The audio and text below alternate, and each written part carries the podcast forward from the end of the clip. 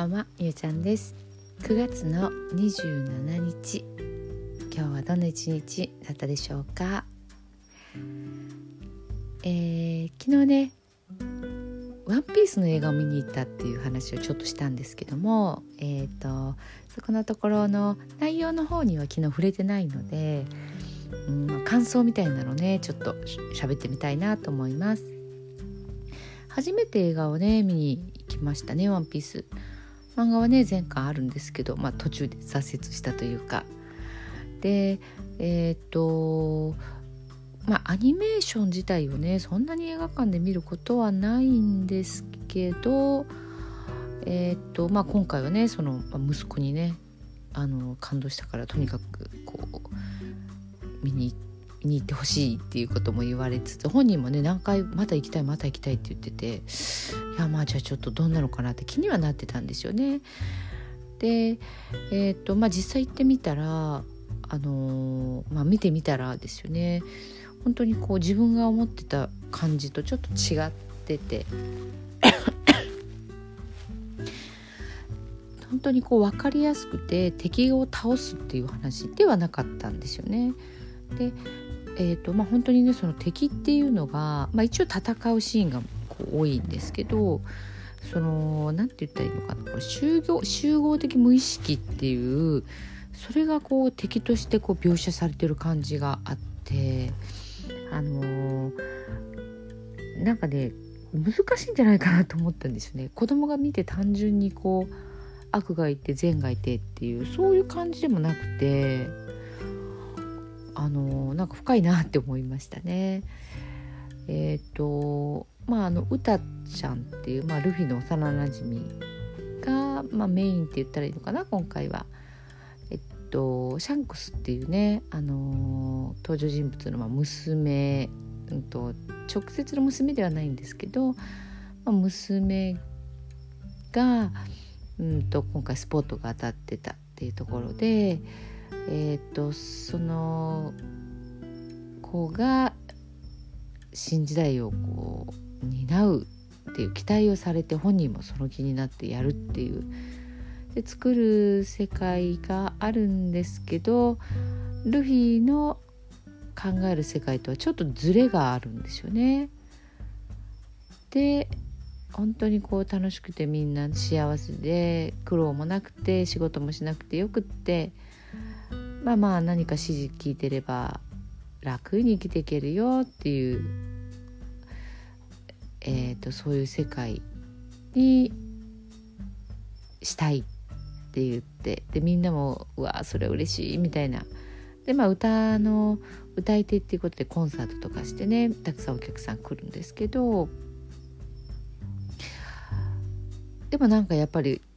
あれってなんかちょっと違うかもっていうふうにも思ったりするっていうね。あの何て言ったらいいのかな。あのこうゲームの世界でね例えばサッカーゲームして勝った時と実際の試合して勝った時の喜びって全然違いますよね。やっぱ苦労とか困難があってこその幸せを感じたり充実感っていうねそういうのがあるのでやっぱりそういうことをこう体験してる側とするとただ楽しいだけとかね。何の苦労もないって意外とつまらなかったりするんじゃないかなと思うんですけど、まあ、そういったことをこうちょっと考えさせられる部分もあったりとか、まあ、次元を超えてね一緒に戦うっていう感じとかってあなんか今ねこう今現代って3次元だったりするんですけどやっぱ5次元のところで何か動いてるっていう影響もあったりとかこうなんかこう今生きてるって3次元だけではない目に見えないっていう部分とやっぱ何かしらの通じ合うものがあるんじゃないかっていうあたりもこの映画の中ではちょっとこう、まあ、描かれてたなっていう感じですかね。映画自体にちょこちょこっとこうね、あのー、笑いのこうツボツボというかそういうのも入ってて私の隣の席が小学生だったんですね3人か4人ぐらいの男の子たちが来ててもうその子たちの反応を見てたらこの映画の なんかこう面白ポイントっていうのがよく分かってて面白いシーンとかもう夢中になるところは前のめりに見てるんですよ。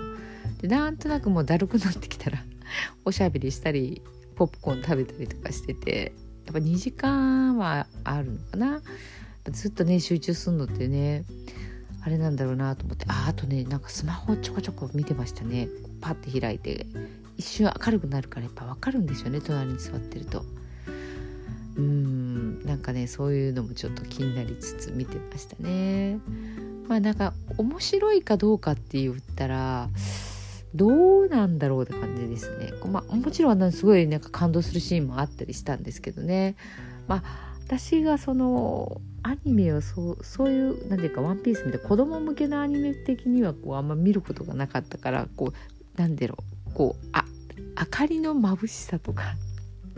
チカチカチカチカするのとかね思わず目閉じたりとかしてあと音なんだろう音楽の使い方とかだからすごいテンポがいいんでしょうねきっと。うんなんかそういうのにはねなんか若干つっついていけないみたいな感じはありましたね。まあでもやっぱりこう普段触れないものに触れるっていうのはねなんか刺激になりましたね。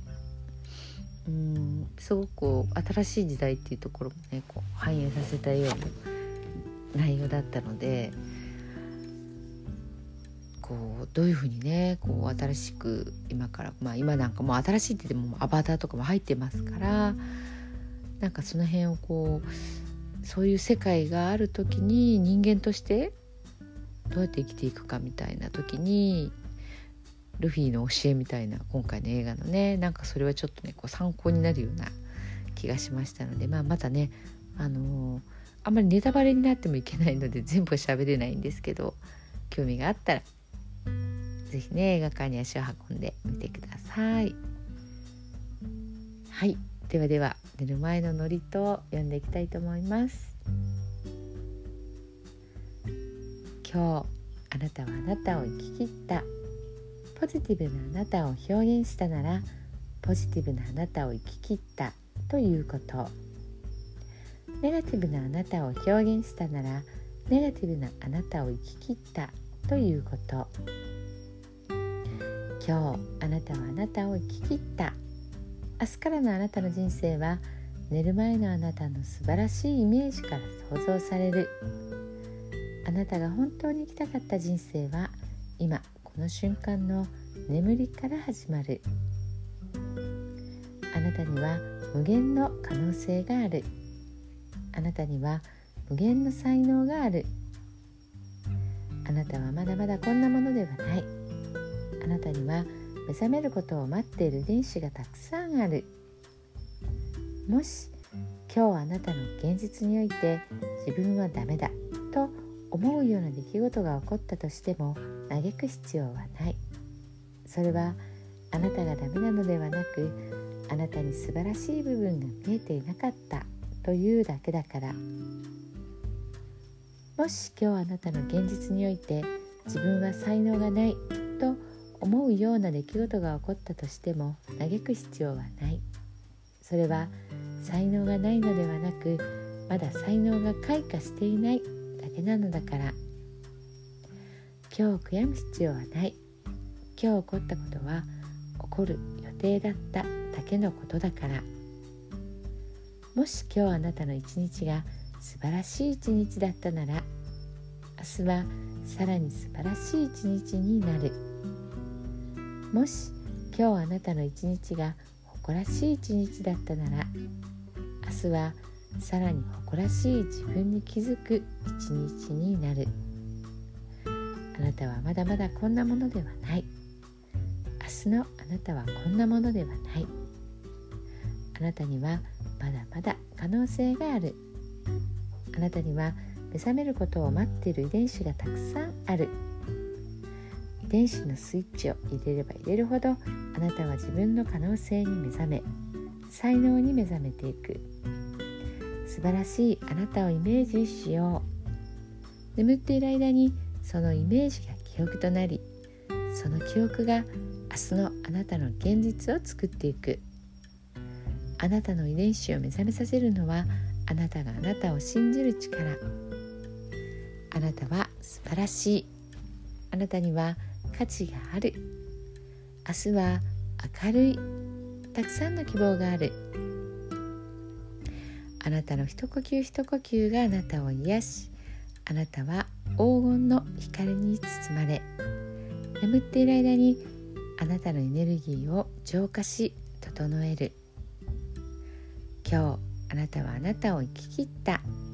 明日からのあなたの人生は